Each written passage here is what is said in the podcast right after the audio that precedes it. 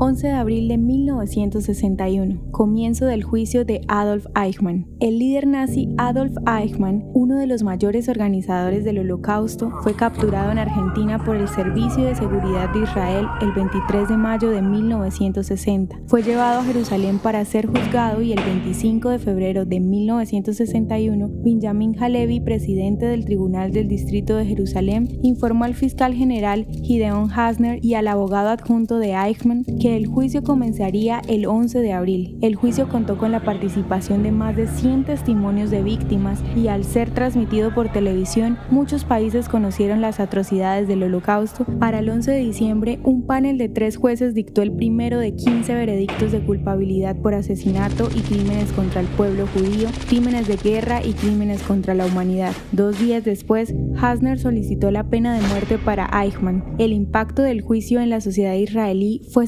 significativo porque creó una nueva apertura en el país hacia los sobrevivientes del holocausto y sus experiencias. Eichmann fue la primera y única persona en la historia de Israel que recibió la pena de muerte y en consecuencia fue ahorcado el 31 de mayo de 1962.